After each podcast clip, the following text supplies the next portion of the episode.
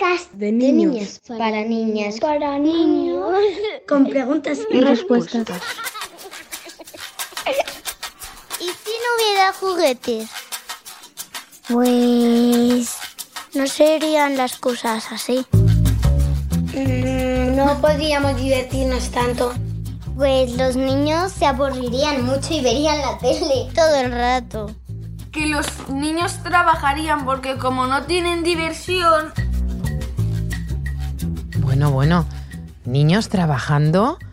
Ay, no creo que fuera para tanto, ¿no? Yo más bien supongo que algo se os ocurriría a los niños para sustituir a los juguetes y poder seguir pasándolo bien. Bueno, de todos modos, me gustaría mm, que nos conteste, como siempre, alguien que sepa de lo que hablamos, que conozca bien este tema del juego.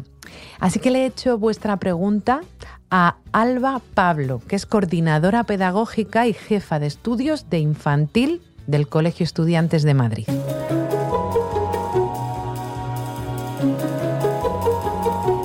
Hola, ¿qué pasaría si no existieran los juguetes? Pues la verdad, no pasaría nada. El juego es una actividad natural, es innata ya no solo de, los niños, sino también en algunos, en algunos animales, como pueden ser los chimpancés o incluso las abejas. Los primeros juguetes eran con huesos, palos y piedras. Por eso, si ahora mismo no existieran los juguetes, no pasaría nada. Volveríamos a ese, a ese juego ¿no? de, nuestros antepasados con los materiales básicos. Son los que además nos van a ayudar a, a desarrollar la imaginación, porque, por ejemplo, un coche teledirigido es un coche teledirigido. Sin embargo, un palo puede ser, puede ser mil cosas con las que vamos a jugar. A ver, ¿qué, se os ocurre que puede ser un palo? Pues puede ser eh, una varita mágica, una espada, un pincel, a lo mejor una batuta de director de orquesta. Y hay más cosas que nos rodean que nos pueden ayudar a jugar si no tenemos juguetes, las piedras, ropa para disfrazarnos, eh, no sé, latas, botes, cartón. El caso es echarle imaginación. Atención también a lo que nos cuenta Alba porque esto es alucinante todos hemos jugado antes de nacer. Empezamos a jugar ya en el útero, cuando estamos en la, en la tripa de mamá y ahí no tenemos juguetes. Cuando nacemos, jugamos con nuestros padres cuando nos sonríen y les sonreímos de, de vuelta. Qué curioso, la verdad. Desde luego que jugar es muy divertido, a todos nos gusta, sobre todo a los niños. Pero además sirve para aprender muchas cosas. El juego es algo esencial. Nosotros aprendemos jugando, ¿no? Lo cognitivo. Aumentamos la creatividad, la imaginación y aceleramos los procesos de desarrollo intelectual. También a través del juego vamos a mejorar nuestras habilidades motoras, toda la coordinación ojo-mano, el equilibrio y la motricidad fina y gruesa. Esto quiere decir que gracias a haber podido jugar desde pequeños, pues se puede andar a la pata coja, montar en bicicleta, saltar, trepar, podemos hacer pulseras, o sea, sabemos meter las bolitas dentro de ese hilo para poder crear una pulsera, un collar.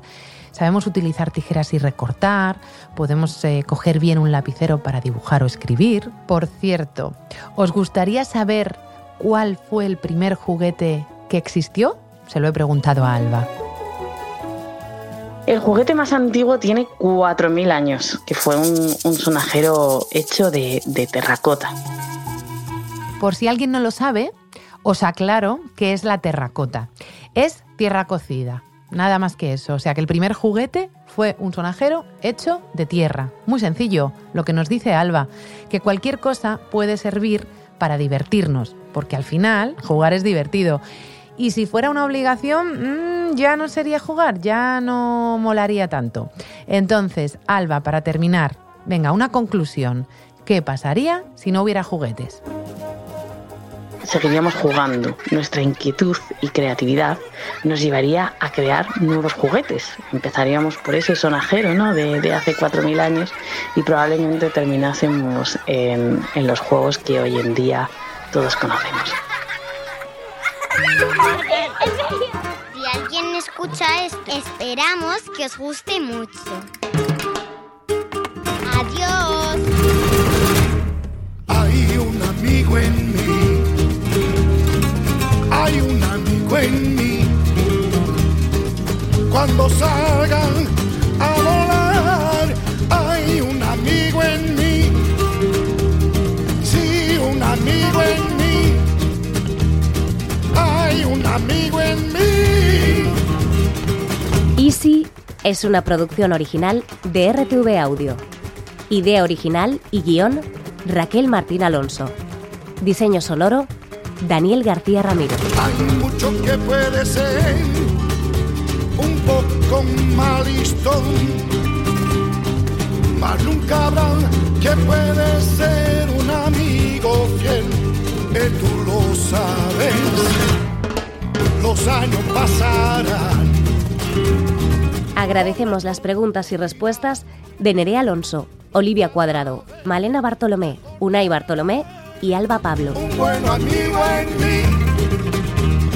Hay un amigo en mí.